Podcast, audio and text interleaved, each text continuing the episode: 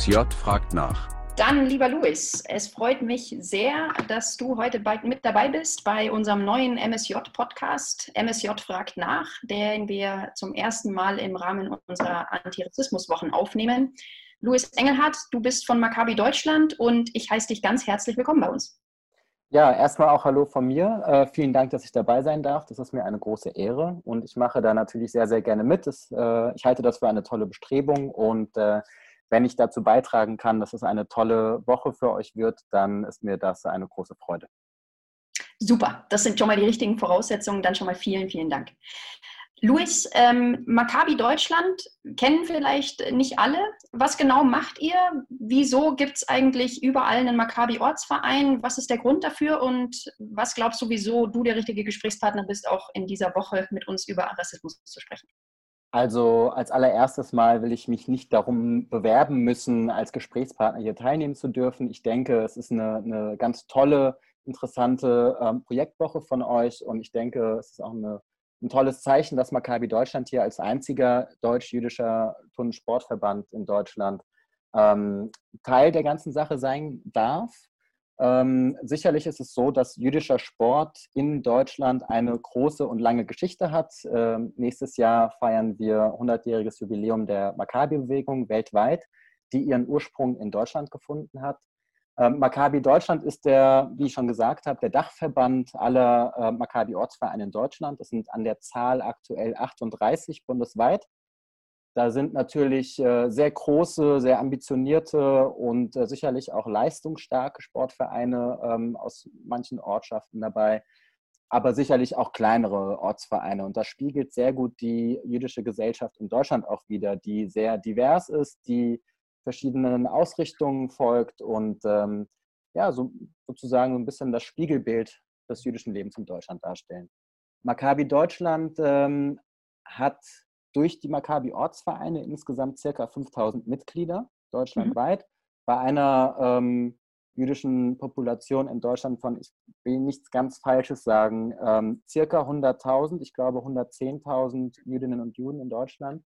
Und ähm, Maccabi Deutschland ist äh, ein Teil des Deutschen Olympischen Sportbundes, aber auch Teil der Maccabi World Union und der European Maccabi Union. Und als ähm, Landesverband in Deutschland, als Maccabi Landesverband, nehmen wir alle zwei Jahre an internationalen sportlichen Großveranstaltungen teil. Das ist etwas ganz Besonderes, was viele gar nicht so auf dem Schirm haben. Alle vier Jahre sind wir bei der Maccabia in Israel. Das ist sozusagen die Weltmeisterschaft oder die jüdischen Olympischen Spiele. Und tatsächlich ist das mit circa 10.000 teilnehmenden Athletinnen und Athleten die drittgrößte Sportveranstaltung der Welt hinter den Olympischen Spielen und den Paralympics. Und ähm, zwei Jahre später wiederum finden dann für uns die European Maccabi Games statt, die jetzt zuletzt 2019 in Budapest waren. Vier Jahre davor, 2015, zum 50-jährigen Jubiläum äh, von Maccabi Deutschland ähm, in Berlin was natürlich auch eine ganz große Aktion war für uns und äh, einen sehr großen Teil äh, Beitrag dazu geleistet hat, ähm, dass das jüdische Leben und auch das jüdische Sporttreiben in Deutschland wieder sichtbar wird. Natürlich hat das auch äh, einen großen Symbolcharakter gehabt, dass das ähm, ähm, ja, auf äh, dem vom Nazi-Regime vorbelasteten Gelände in Berlin stattgefunden hat auch. Ja, Stichpunkt Sichtbarkeit. Ähm, Luis, das interessiert mich jetzt schon. Wir haben ja auch im Vorfeld uns schon mal kurz darüber unterhalten. Ähm, das Thema, das wir aufgreifen wollen diese Woche, ist ja wirklich eben auch das Thema Rassismus ähm, zu beleuchten und eben auch zu beleuchten, dass, dass Ausgrenzung, in egal welcher Form, Ausgrenzung von jungen Sportlerinnen und Sportlern auch in München passiert, jeden Tag. Und was wir alle dagegen tun können, wir als Münchner Sportjugend, die Vereine oder Vereinsvertreterinnen, ähm, aber eben auch natürlich die Kinder und Jugendlichen, die selbst sportlich aktiv sind. Ähm, das Thema Rassismus und Antisemitismus, sind die, sind die deckungsgleich oder nicht? Oder verliert Antisemitismus ähm, dadurch insbesondere irgendwie ein bisschen an Sichtbarkeit, wenn man nur über Rassismus spricht? Wie siehst du das? Also es ist ein interessanter Punkt, den du ansprichst. Man sollte sich auf jeden Fall Gedanken darüber machen und man muss das gut ausdifferenzieren. Man kann nicht Antisemitismus als Teil von Rassismus einfach unter den Bestrebungen, Antisemitismus entgegenzutreten, Mitdenken, das reicht nicht aus und das wird der Sache und dem Problem auch nicht gerecht, genauso wie es jeder anderen gruppenbezogenen Diskriminierungsform an und für sich nicht gerecht wird, ähm, sie einfach unter dem Thema Rassismus mitzubehandeln. Ähm, jede Menschengruppe, jede Ethnie, jede gesellschaftliche Minderheit ähm, hat ihre Probleme, ist von Vorurteilsstrukturen belastet. Menschen werden in Schubladen gesteckt und man muss wirklich von Fall zu Fall sich das auch anschauen und man muss wirklich einen ausdifferenzierten Blick darauf haben. Was aus unserer Sicht oftmals ein Problem ist, äh, ist, dass Antisemitismus als solcher vielerorts nicht erkannt wird, weil Menschen sich wenig damit auseinandersetzen, weil wahrscheinlich auch oftmals Antisemitismus als Teil von Rassismus mitgedacht wird. Und man denkt, dass es ja reicht, wir machen doch schon was gegen Rassismus, warum jetzt auch noch extra gegen Antisemitismus? Mhm. Und ich kann aus Erfahrung sagen, dass das nicht reicht. Und aus diesem Grund wollen wir dieser ganzen Thematik und diesem Problem einfach etwas mehr Aufmerksamkeit schenken. Wir wollen dadurch natürlich nicht andere äh, Diskriminierungsformen kleiner machen oder Sichtbarkeit wegnehmen. Momentan haben wir eine, eine wahnsinnig große Debatte um Black Lives Matter und es ist unfassbar wichtig, dass das passiert in der Gesellschaft, dass die Menschen auf die Straße gehen und dass sie ihre Stimme erheben.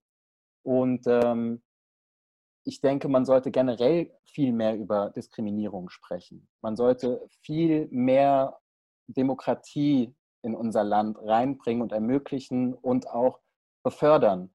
Also Demokratie ist nicht nur, was die Menschen daraus machen, sondern Demokratie ist auch, dass man Input gibt und dass man die Vielfalt im, im Land weiter fördert und dafür Sorge trägt, dass, ähm, dass sich jeder, egal wie er ist, wohlfühlen kann und äh, sich ausleben kann. Glaubst du denn, jetzt hast du gerade die äh, Proteste genannt, äh, Black Lives Matter, äh, die natürlich jetzt auch äh, global ja irgendwo ähm, auch viele junge Menschen ähm, auf die Straße gebracht haben, um eben ihre Stimme zu erheben. Und auch, was ich besonders fand an diesen Protesten und also besonders schön und hervorzuheben, ist, dass es Menschen aller Hintergründe, Hautfarben, ähm, Ethnien, wenn man so will, ähm, einfach Menschen, viele, viele Menschen gemeinsam auf die Straße gegangen sind, ob sie das jetzt das Problem selbst schon erfahren hatten oder auch nicht. Ähm, sie sind trotzdem gemeinsam auf die Straße gegangen, um was zu bewegen. Glaubst du, es wird was bewegen, auch in Deutschland? Ich meine, glaubst du, dass diese äh, Proteste die Debatte wirklich anregen oder ähm, glaubst du, das wird irgendwie wieder verebben? Ich will dich jetzt gar nicht fragen nach deiner ähm, hellseherischen Fähigkeit, sondern eher, ja was braucht es denn, um, um diese Diskussion wirklich zu führen? Also gerade im Sport, ähm, der ja der ja eigentlich dafür da ist, dass wir gelebte Demokratie sozusagen haben, ja, auch mit unseren, mit unseren Vereinsstrukturen, auf die wir ja auch zu Recht auch äh, stolz sind in Deutschland, ähm, wo wir irgendwie gerade insbesondere Kindern und Jugendlichen irgendwo durch das Vereinsleben auch ähm, demokratisches Grundverständnis, äh, ein, ein Miteinander, ein, ein Gemeinschaftsgefühl ähm, geben können. Und dass es aber trotzdem gerade auch im Sport, auch in Deutschland, Rassismus und oder sagen wir Diskriminierung im Weiteren, Antisemitismus, alles immer noch Probleme sind, die wirklich tagtägliche Realität sind. Glaubst du, es geht in die richtige Richtung, auf die Straße zu gehen oder was muss passieren? Unbedingt geht es in die richtige Richtung, auf die Straße zu gehen. Du hast gerade meiner Meinung nach sehr viele verschiedene Punkte angesprochen und die können wir sehr gerne alle aufgreifen. Als allererstes finde ich, ähm, ist super wichtig, dass so viele Menschen auf die Straße gehen. In Deutschland, ich bin 30 Jahre alt, ich kann das nicht so gut beurteilen, vielleicht wie meine Elterngeneration, die sich manchmal darüber echauffieren, dass wir zu wenig auf die Straße gehen. Jetzt gehen viele auf die Straße und ich bin überzeugt davon, dass das auch was bewegen wird. Ich bin äh, nicht der Meinung, dass das veräppt. Ich sehe schon ein bisschen das Problem, dass ähm, viele Probleme in unserer Gesellschaft und in unserer Welt sehr schnelllebig behandelt werden und äh, nicht gelöst werden, nicht darauf aufmerksam gemacht wird, bis es gelöst wird. Aber das ist ein Umstand, mit dem wir uns einfach abfinden müssen und in dem wir uns als Zivilgesellschaft, ähm, wir müssen uns darüber hinwegsetzen, dass die Medien nicht unsere Probleme lösen, sondern die Medien greifen das auf, was tagesaktuell passiert. Wir haben vor ein paar Monaten sehr viel über, die, äh, über den Klimawandel gesprochen und ähm, ein paar Wochen später redet keiner mehr darüber, weil wir über andere Probleme reden. Also es gibt äh, so viele Themen, die wichtig sind, ähm, sodass ich sagen muss, umso toller und wichtiger, dass momentan so viele Menschen auf die Straße gehen. und sich gegen Rassismus ähm, einsetzen und stark machen und sich füreinander einsetzen. Ja, also dann haben wir den nächsten Punkt, dass ich denke, dass unsere, dass der Sport als Teilgesellschaft gesehen werden sollte. Die Politik ähm, unternimmt unheimlich viel, um den Sport zu fördern und zu stärken. Und man spricht auch immer sehr gerne davon, dass der Sport so eine große integrative Kraft hat und dass der Sport so viele Potenziale bietet. Man darf nur nie vergessen, dass der Sport genauso die gleichen Risiken äh, und Probleme unserer Gesellschaft ähm, denen zum Opfer fallen kann. Der Sport ist meiner Meinung nach ein Spiegelbild unserer Gesellschaft in vielerlei Hinsicht, nicht in jeder Hinsicht, aber in vielerlei Hinsicht. Und insofern ist es natürlich nicht verwunderlich, dass wir im Sport die gleichen gesellschaftspolitischen Probleme haben, die in der Schule stattfinden, die auf der Einkaufsmeile stattfinden, die ähm, ja, in unserem gesellschaftlichen Alltagsleben stattfinden, die haben wir logischerweise auch im Sport. Nur ist der Sport oftmals dadurch, dass er in Deutschland eine, dass die, der eingetragene Verein so eine große Tradition in Deutschland hat und es gibt kein Land auf der Welt, in dem so viele Vereine existieren wie in Deutschland. Also es ist einer der zivilgesellschaftlichen Player in Deutschland, meiner Meinung nach. Und dieser große Player beruht komplett auf Ehrenamt. Ohne Ehrenamt würde diese Vereinslandschaft in Deutschland nicht so funktionieren können, wie sie es tut. Und so ohne, ohne Ehrenamt würde, würden wir nicht die integrative Kraft des Sports auch wirklich nutzen können. Insofern muss natürlich auf der einen Seite das Ehrenamt immer weiter gestärkt werden und gewürdigt werden. Auf der anderen Seite darf man aber nicht den Fehler machen zu sagen, der Sport klärt das schon für sich. Man muss immer weiter Input geben. Man muss personelle Ressourcen zur Verfügung stellen. Man muss finanzielle Ressourcen zur Verfügung stellen und auch zeitliche Ressourcen zur Verfügung stellen. Denn wenn man über den Sport etwas bewegen will, dann muss man die Akteure und Akteurinnen des Sports auch stark machen, um diesen Problemen gewachsen zu sein. Und äh, das haben wir natürlich erkannt für uns als Maccabi Deutschland, dass wir dem Problem, dem wir selbst oftmals ausgesetzt sind, und zwar dem Antisemitismus, dass wir hier etwas unternehmen wollen, und zwar, dass wir selbst Input geben, selbst den Dialog suchen mit Verbänden, mit anderen Vereinen, mit allen Akteurinnen und Akteuren des Sports, um ähm, Lösungen zu finden gegen Antisemitismus und gegen sämtliche Diskriminierungsformen gegen andere Minderheiten. Luis, du hast ganz am Anfang, ähm, hattest du erwähnt, dass Antisemitismus oftmals unsichtbar ist. Ähm, klär uns doch mal auf vielleicht. Also du hast gerade auch gesagt, ähm, Mitglieder von Maccabi Deutschland oder auch Mitglieder von, von Maccabi Ortsverbänden begegnet Antisemitismus tatsächlich äh, oftmals auch im täglichen Leben, im, im täglichen Sportleben. Das, das ist doch das ist doch eigentlich verrückt, ähm, dass, dass gerade in Deutschland mit unserer deutschen Geschichte ähm, wir auch im Jahr 2020 immer noch ein solches Problem haben mit, mit Ausgrenzung, insbesondere von Jüdinnen und Juden, ähm, insbesondere im Sport. Also ja, ich gebe dir recht mit dem, mit dem Sport als Spiegelbild der Gesellschaft, aber trotzdem geht es im Sport ja doch eigentlich um ein, ein körperliches Kräftemessen, ein, ein auch Spaß, äh, insbesondere gerade im, im Amateurbereich hoffentlich im Profibereich auch, aber im Amateurbereich besonders. Ähm, wie groß ist dieses Problem? Führ uns doch da mal auch äh, mit ein. Ich bin mir sicher, dass viele Hörerinnen und Hörer vielleicht auch, ähm, vielleicht auch bislang sich nicht dessen bewusst waren, ähm, wie unsichtbar der Antisemitismus eigentlich ist, der wirklich tatsächlich tagtäglich passiert. Also sehr gerne. Als allererstes denke ich, der Antisemitismus ist nicht unsichtbar, er wird nur oftmals nicht als solcher erkannt. Und das äh, bereitet Schwierigkeiten, weil, ähm, weil wir über ähm, unheimlich lange existierende antisemitische Traditionen sprechen müssen. Den Antisemitismus gibt es auch nicht erst seit dem 20. Jahrhundert, den gibt es seit vielen Jahrhunderten, wenn nicht sogar seit Jahrtausenden. Und es sind antisemitisch tradierte Symbole oder Symboliken, die schon immer die gleichen sind und die sich auch auf den Sport übertragen lassen.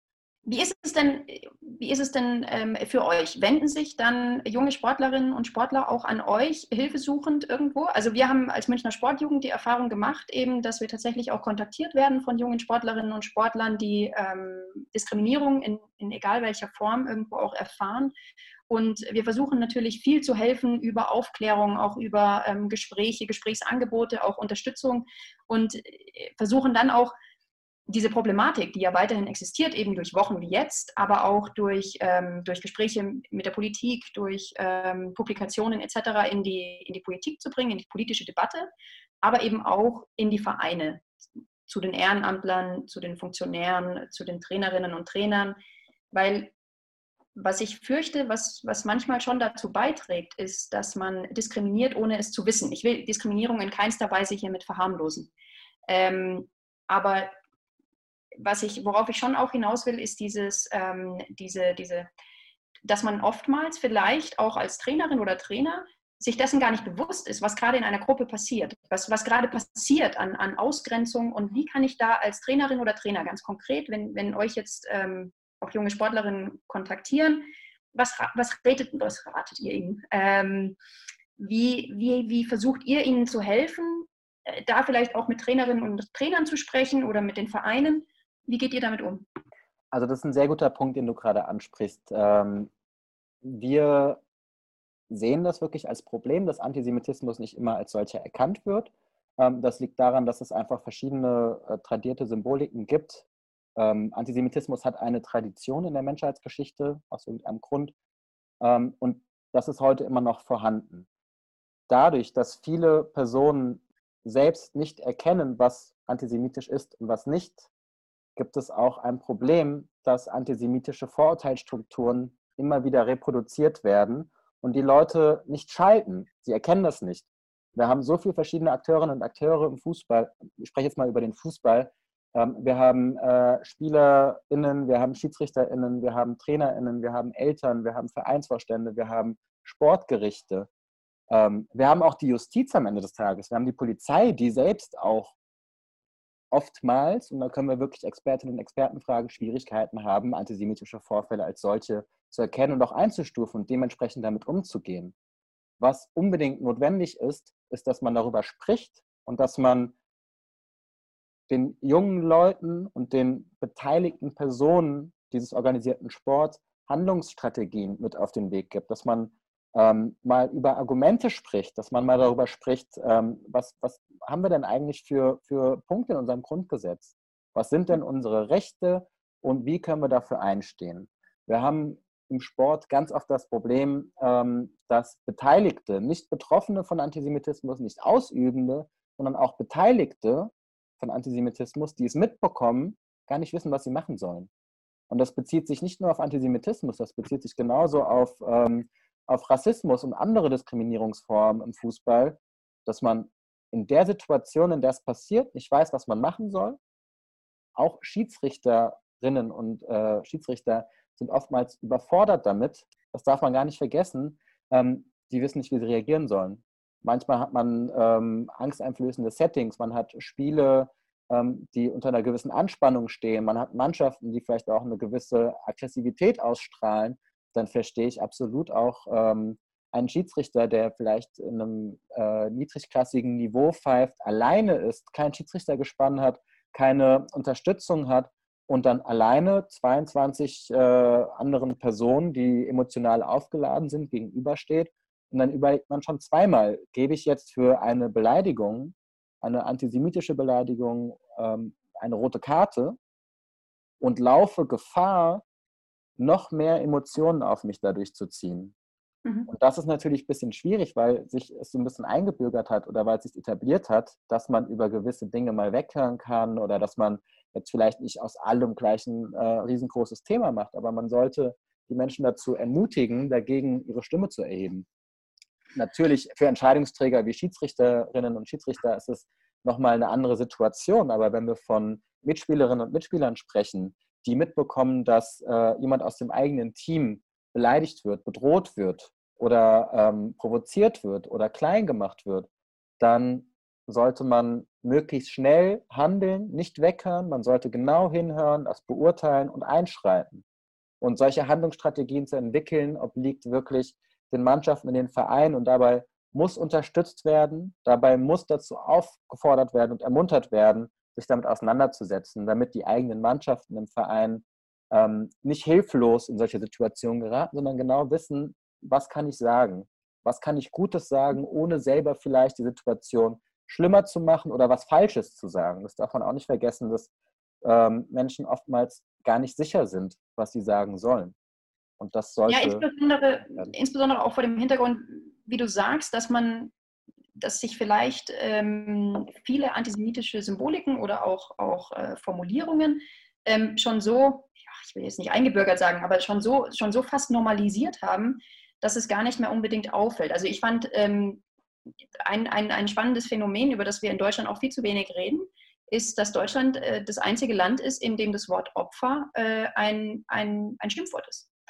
Ähm, also das ist jetzt, hat keinen antisemitischen Bezug, sondern aber ich, ich finde es schon faszinierend, dass wir relativ selten und wenig über unsere eigene Sprache reflektieren. Jetzt gab es vor ein paar Wochen ähm, auch eine politische Diskussion, dass man das Thema ähm, Rasse oder das Wort Rasse ähm, vielleicht eben auch insbesondere aus dem Grundgesetz streichen sollte, weil es keine Rassen gibt, ähm, sondern es gibt Menschen. Und ich fand es schön, dass man diese Diskussion mal hatte, unabhängig jetzt von, von, von der eigenen ähm, persönlichen Meinung oder Ausrichtung, sondern einfach, dass man darüber mal öffentlich diskutiert hat. Das fand ich gut. Ich finde es gut, dass wir über diese Themen sprechen. Ich habe oftmals das Gefühl, dass wir gerade und gerade vielleicht auch über Antisemitismus, ich habe, es ist nur meine persönliche eigene Wahrnehmung, dass man irgendwie über Rassismus vielleicht noch eher spricht ähm, als über Antisemitismus. Dass man da irgendwo ähm, vielleicht auch das Gefühl hat, man, man, man tritt da auf Eierschalen, man weiß nicht genau, wo, wo ist es schon gefährlich und wo nicht. Und wie du sagst, finde ich schön, gerade der Aufruf im Endeffekt, ähm, den du persönlich ja jetzt auch gerade gemacht hast, lasst uns mehr darüber reden, lasst uns mehr generell auch in den Austausch kommen, damit wir alle irgendwo die Sprache lernen, wie wir dann konkret in dem Fall eingreifen können, aber wie wir eben auch von vornherein sagen können, hey, nee, nee, das, das, ähm, das sind Worte, die will ich nicht nutzen, ähm, etc., um einfach ein bisschen sensibler ähm, mit der eigenen Sprache umzugehen und auch mit dem dann eben dem Gegenüber. Ähm, Wenn ich, ich dazu finde, was sagen darf. Natürlich. Ähm, es gibt dafür so viele verschiedene Beispiele, ähm, welche Möglichkeiten es eigentlich gibt, die aber vielleicht auch gar nicht bekannt sind. Also das sind auch solche kleinen Themen im Sport, dass man ähm, die Satzungen als ehrenamtlich tätige Person vielleicht gar nicht so gut verinnerlicht hat wie ähm, Personen, die seit Jahrzehnten sich auf Verbandsebene damit auseinandersetzen und solche, solche, die, sagen wir mal, die Spielregeln des Sports gestalten. Das wissen die Leute auch oftmals nicht, dass wenn es einen Vorfall gibt, der mit Diskriminierung zu tun hat, dass man das anzeigen kann und dass man das auch anzeigen soll. Also selbst wenn ich als Elternteil beim Spiel zuschaue und es passiert was, gibt eine Ausschreitung und ich erfahre, dass das überhaupt nicht vom Schiedsrichter angezeigt wurde, dann habe ich die Möglichkeit, wenn nicht sogar die Verpflichtung, das anzuzeigen beim Verband, sodass das dem Sportgericht vorgelegt wird und dass es bearbeitet wird. So wird das sichtbar auch gemacht. Mhm. Und ähm, das wissen viele Menschen gar nicht. Genauso wie es ähm, Platzordnungen gibt. Die Vereine, die das Heimspiel austragen, haben die Möglichkeit, ihre Platzordnung auch durchzusetzen. Und wenn sich jemand an diese Platzordnung nicht hält, dann hat man die Möglichkeit, diese Person des Platzes zu verweisen. Denn alle ja. Personen, die auf diese, die diese Sportanlage betreten, die gehen damit äh, ein, dass sie sich auch an die Regeln dieser Sportanlage zu halten haben. Und ähm, das wäre sicherlich ein Punkt, den die Vereine gerne sich groß auf die Fahne schreiben können, dass sie eine Platzordnung aushängen und auch eine Person bestimmen, die an einem Spieltag zur Durchsetzung dieser Platzordnung auch da ist und die Möglichkeit hat, jemanden des Platzes zu verweisen. Ähm, genauso wie im Profifußball die Schiedsrichter die Möglichkeit haben, bei einem rassistischen Vorfall das Spiel zu unterbrechen, wenn nicht sogar abzubrechen. Nur von manchen wird das umgesetzt, von manchen wird es nicht so umgesetzt. Dann haben wir natürlich eine große öffentliche Debatte auch darüber, ähm, dass das problematisch ist. Absolut, mhm. da kann ich nur sagen, das ist so. Ja, ich, wir finden auch, also als Münchner Sportjugend versuchen wir eben auch ähm, vor allem in die Münchner Vereine, die Kinder- und Jugendmannschaften haben, auch Jugendordnungen einzubringen oder sie zu ermuntern, Jugendordnungen anzunehmen. Ähm, vor dem gleichen Hintergrund, dass Kinder und Jugendliche, die sich damit beschäftigt haben, hey, ich habe hier eine Jugendordnung, ich habe hier auch was zu sagen, ich habe hier Pflichten, aber ich habe hier eben auch Rechte und die kann ich auch durchsetzen, dass das was mit einem macht. Ja, das ist ja wirklich gelebte Demokratie.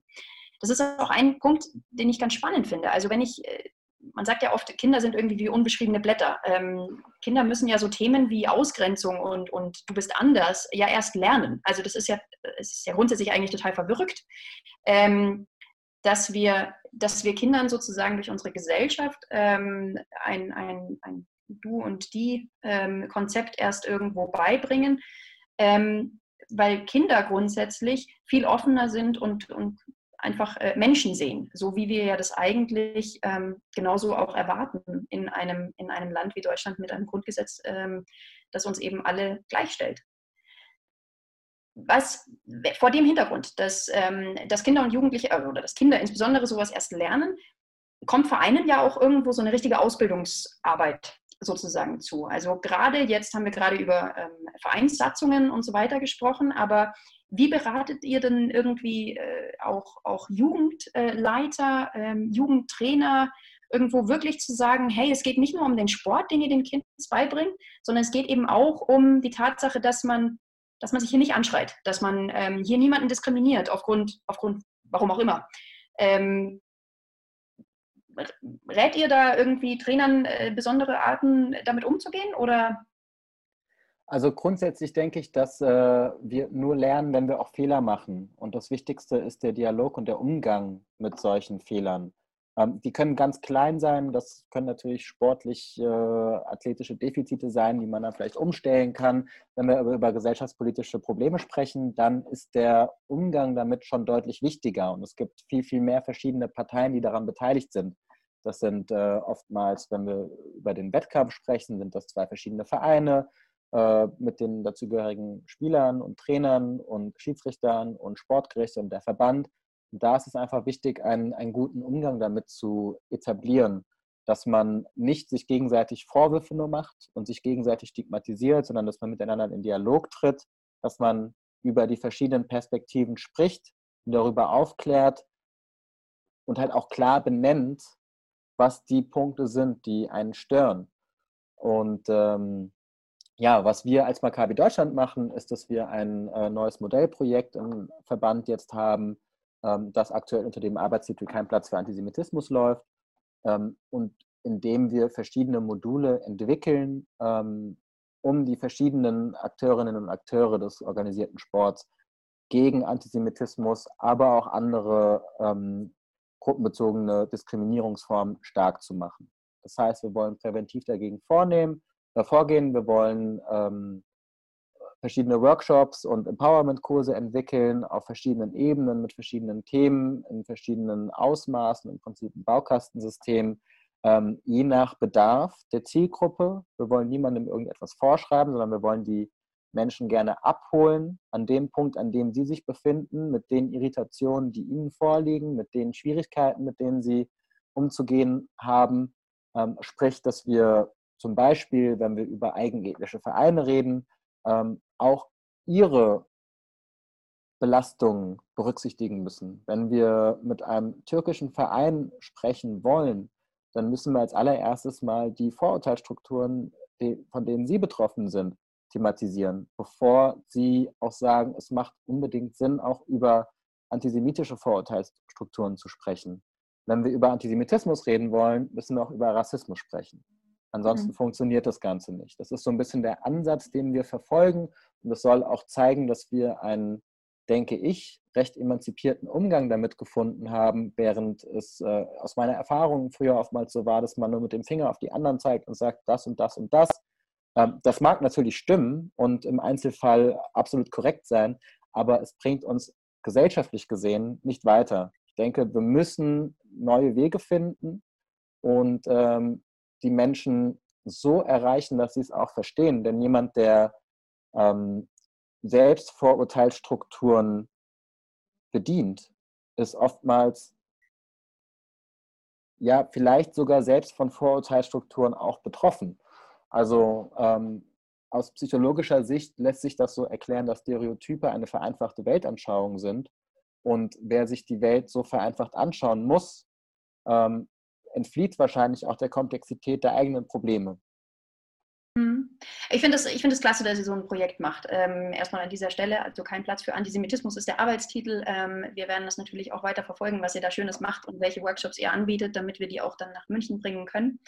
Ähm, aber ich frage mich, was du jetzt gerade beschrieben hast, also du hast in, de, in dem Satz, den du dann meintest, äh, ja, also wir als, als, als Verein jüdischer Sportler und Sportlerinnen ähm, gehen dann auch, ähm, auch zum Beispiel auf einen Verein von türkischen Sportlern und Sportlerinnen zu.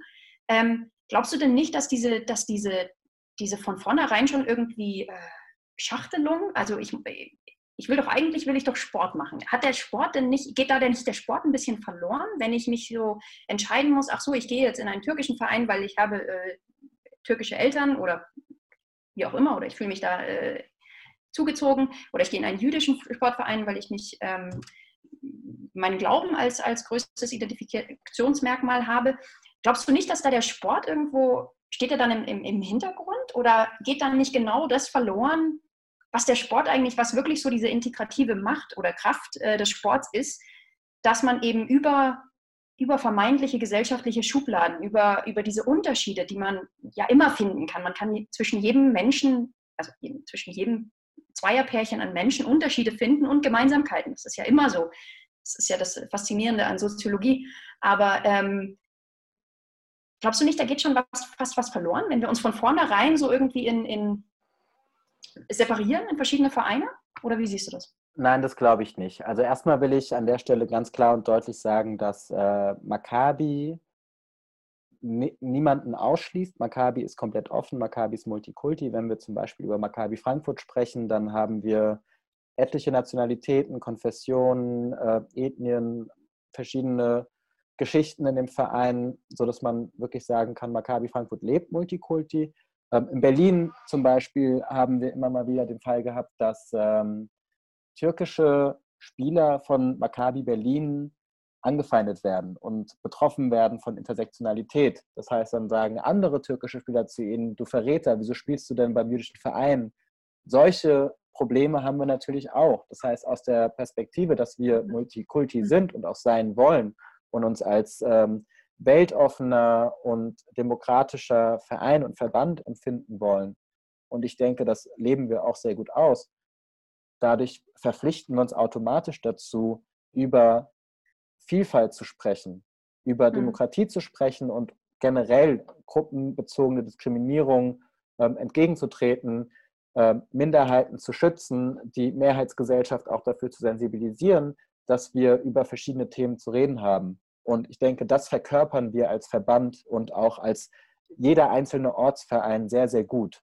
Mhm. Ähm, der andere Punkt ist die Frage, sind solche, manche sagen ethnische Vereine, manche sagen eigene ethnische Vereine, ähm, also Vereine mit einem besonderen ethnischen Merkmal, ist das gut für den Sport und für die Gesellschaft oder ist das nicht so gut für den Sport und für die Gesellschaft? Es gibt Stimmen, die kritisieren, dass man sich in einem ethnischen Verein ähm, nicht integriert in die Gesellschaft, weil es ja eigentlich egal ist, in, mit, mit welchen Landsleuten man zusammenspielt oder mit welchen Glaubensrichtungen man zusammenspielt. Das ist für den Sport komplett egal. Auf der anderen Seite gibt es Stimmen, die sagen, genau das ist gut, dass es das gibt. Denn wenn ich zum Beispiel als junger Südkoreaner nach Deutschland komme und dann beim äh, TSV Südkorea oder beim FC Korea spiele, dann trete ich über ein mir bekanntes und vertrautes äh, gesellschaftliches Umfeld mit der Mehrheitsgesellschaft in Kontakt und integriere mich doch Woche für Woche, indem ich gegen andere Mannschaften spiele und Werte wie Fair Play achte und äh, da, mich dafür einsetze und das auch mhm. ausleben kann. Dass ich zeigen kann, wir sind jetzt zum Beispiel der FC Korea oder wir sind äh, äh, Maccabi Düsseldorf, wir spielen gegen euch und gegen uns spielt man gerne. Ähm, es bereitet jedem Freude, zu uns auf die Sportanlage zu kommen oder ähm, uns zu empfangen, weil man weiß, hier geht es um Sport, hier geht es um den, um den Mehrwert des Sports, hier geht es um, ähm, um Fair Play, hier geht es um gewisse soziale Werte und hier macht es Spaß. Das ist so die Hauptaussage. Das heißt, man kann meiner Meinung nach nicht pauschal sagen, ähm, es ist gut, ethnische Vereine zu haben, es ist schlecht, ethnische Vereine zu haben. Das gehört zu Deutschland dazu. Und am wichtigsten ist der Umgang damit, dass man nach Möglichkeit die Vereine nur danach ähm, beurteilt oder sich eine Meinung darüber bildet, wie sie die Werte des Sports auch vertreten und mhm. wie sie miteinander in Kontakt treten. Und dann ist es total egal, ob ein Verein ähm, FC Borussia heißt oder ob der Verein ähm, ja, FC Kosovo heißt oder äh, Türkgücü. Das ist total egal. Mhm. Sondern es geht darum, wie man auftritt und wie man sich miteinander verhält und wie man miteinander umgeht. Mhm. Finde ich äh, super spannend und ähm, auch sehr überzeugend, deine Darstellung und äh, ein schönes Plädoyer für die Vielfalt im, im Sport, ähm, eben genau auch diese Vielfalt irgendwo zuzulassen. Ja?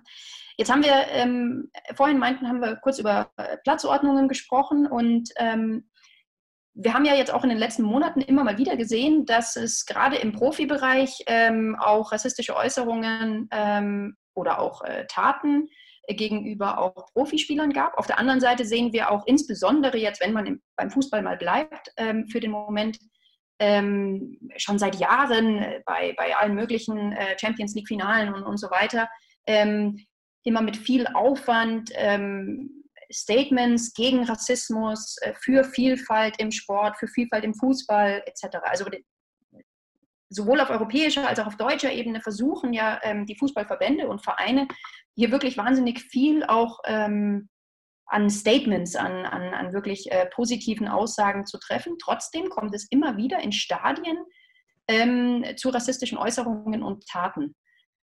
Fast schon, fast schon als, als, als Reaktion vielleicht darauf. Wie, wie können, was, was müssen Vereine jetzt auch gerade im Profisport, deiner Meinung nach, ähm, ich weiß, dass du keinen Profisport leitest, keinen Profisportverein leitest, aber wie glaubst du, kann man damit umgehen? Wie, wie müssen Vereine mit ihren eigenen Fans umgehen? Gerade wenn man jetzt irgendwie in dieser Corona-Debatte auch darüber spricht, dass äh, viele Vereine eben auch finanziell abhängig sind von ihren Fans etc., von den, von den Eintrittsgeldern und so weiter.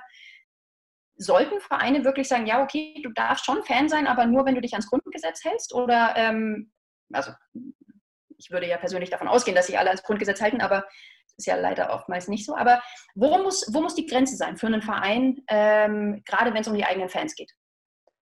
Also erstmal, das soll nicht pessimistisch klingen, aber ich halte das für gar nicht so unwahrscheinlich, dass es in jedem tollen Verein, der eine tolle Fanstruktur hat, eine tolle Fankultur, eine tolle Vereinskultur hat, ähm, da sind zum Teil 40.000, 50.000, 60.000 Menschen im Stadion, wenn sowas passiert.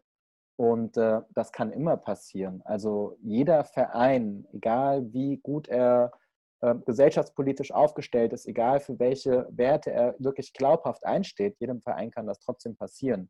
Sicherlich gibt es Vereine, wo das möglicherweise weniger realistisch ist, andere Vereine, die einfach äh, mehr mit dieser Realität konfrontiert sind. Auch hier, denke ich, ist der Umgang damit entscheidend.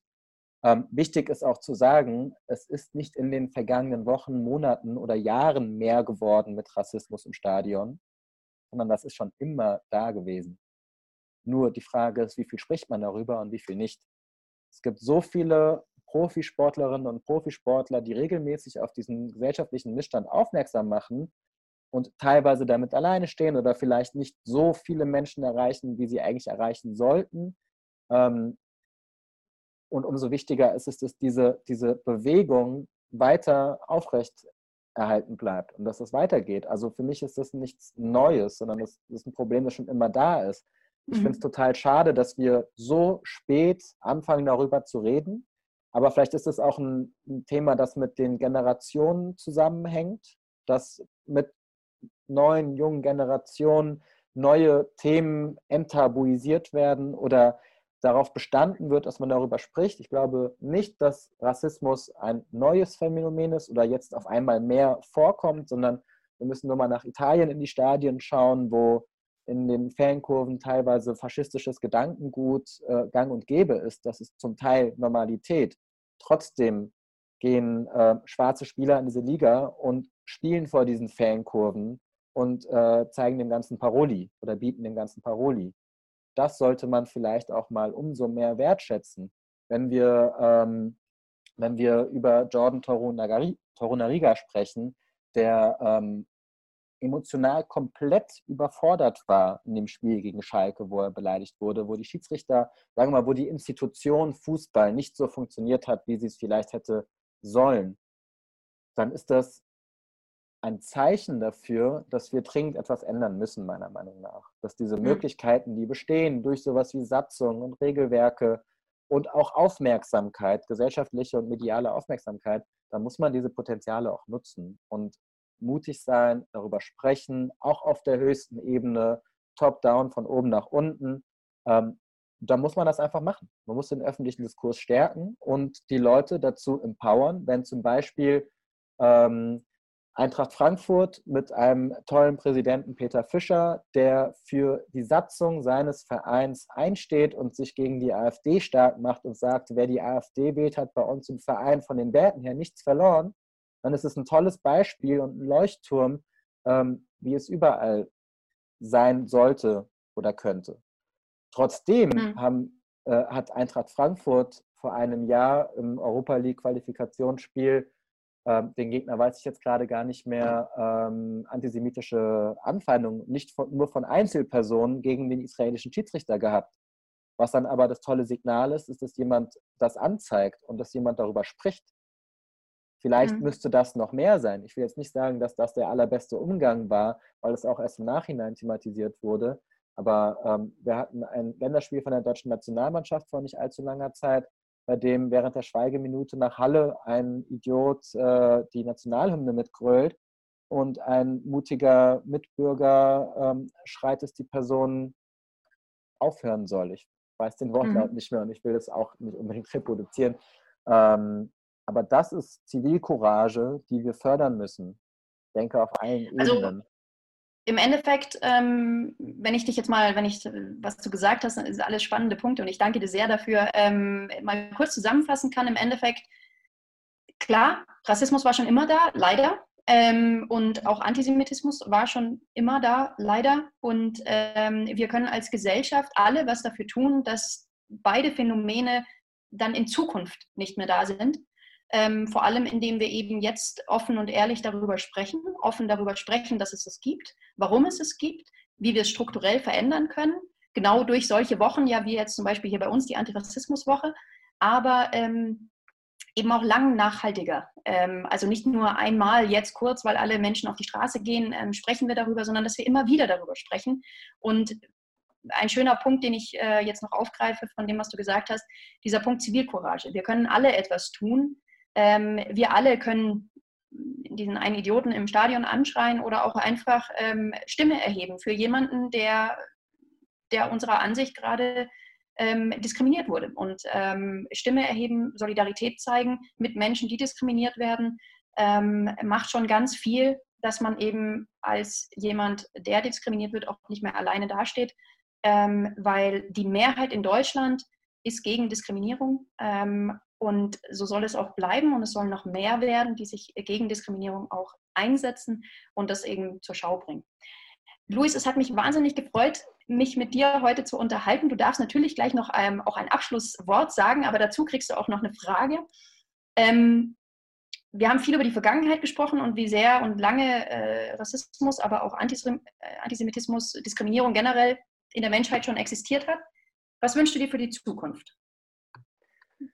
Ich wünsche mir, dass die Menschen sich weiterhin ehrenamtlich betätigen in den Vereinen, dass sie dazu beitragen, dass unsere, die Vielfalt unserer Gesellschaft auch im Sport gelebt werden kann und der Sport nicht damit überfordert ist, dass man sich äh, die angebotene Unterstützung proaktiv auch holt. Man kann nicht erwarten, dass einem ähm, jederzeit und überall zur Seite gestanden wird, dann, wenn man es gerade braucht, dass man, dass die Hilfe sofort da ist. Man muss sich die Hilfe auch aktiv suchen. Man muss sich die Unterstützung und die vielen, vielen tollen Beratungsangebote äh, Angebote auch wirklich aktiv suchen und sie nutzen. Ähm, aber auf der anderen Seite muss auch noch mehr investiert werden, um dieses Ehrenamt weiterhin zu stärken. Wir sind äh, voll dabei. Ich finde es schön, dass du einen positiven Ausblick ähm, für die Zukunft gegeben hast. Vielen Dank dafür. Und ähm, ich stimme dir auch zu, ich glaube, dass es äh, auf jeden Fall möglich ist. Äh, wir können alle bei uns selbst anfangen, wie äh, Michael Jackson schon gesungen hat. Ähm, und ich glaube, wenn wir das alle machen, dann sind wir auch auf dem allerbesten Weg, ähm, uns selbst zu erziehen, aber auch alle anderen und ähm, uns gegenseitig im Endeffekt eine schöne und gute und bessere Zukunft ähm, zu bauen mit viel Sport, mit viel Vielfalt im Sport. Und es freut mich wirklich wahnsinnig, ähm, dass du da warst, dass du uns auch dein äh, oder euer schönes Projekt vorgestellt hast. Wir freuen uns jetzt schon, äh, kein Platz für Antisemitismus ähm, als Projekt oder Workshop etc. dann auch mal nach München zu holen, wie schon gesagt. Und ähm, übrigens, ein letzter Satz noch, Ehrenamt stärken sehen wir in München ganz genauso. Wir hatten gerade erst einen super spannenden Abend äh, Sportjugend im Dialog, wo wir uns mit VereinsvertreterInnen unterhalten haben, genau darüber, wie kann man eigentlich das Ehrenamt stärken. Denn auch das Ehrenamt gehört zur Vielfalt und äh, zur Vielfalt unseres Sports und äh, ist ein sehr, sehr wichtiges Gut, genauso eben oder ein Teil ähm, der Demokratie, der ähm, gemeinsamen, des gemeinsamen Verständnisses füreinander und der Vielfalt, die wir leben sollen. Louis Engelhardt von Maccabi Deutschland.